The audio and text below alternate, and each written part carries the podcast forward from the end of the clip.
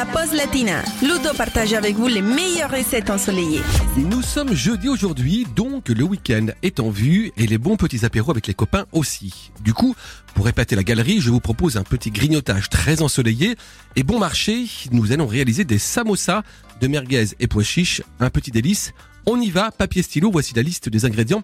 Pour 4 personnes, un bocal de pois chiches d'environ 350 grammes, un jus de citron vert, 2 cuillères à soupe de tas 1 que vous allez trouver dans les magasins spécialisés, les magasins bio par exemple, une cuillère à café de cumin en poudre, 15 centilitres d'huile de sésame, 200 grammes de merguez, un paquet de feuilles de briques, un jaune d'œuf, 3 centilitres d'huile pour la friture, du sel, du poivre, de la mayonnaise, un petit bouquet de coriandre et quatre branches de menthe fraîche. Alors pour commencer, dans votre robot, vous allez mixer les pois chiches égouttés avec le jus de citron, le thym, le cumin et l'huile de sésame.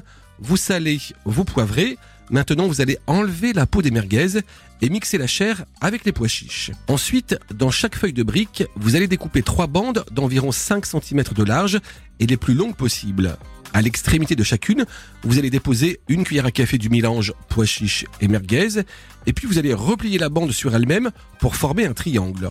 Maintenant, vous collez la dernière languette avec un petit peu de jaune d'œuf, vous faites frire les samosas dans une poêle avec un bon fond d'huile, et vous mixez la mayonnaise avec les feuilles de coriandre et de menthe. Vous servez aussitôt en accompagnement de vos samosas.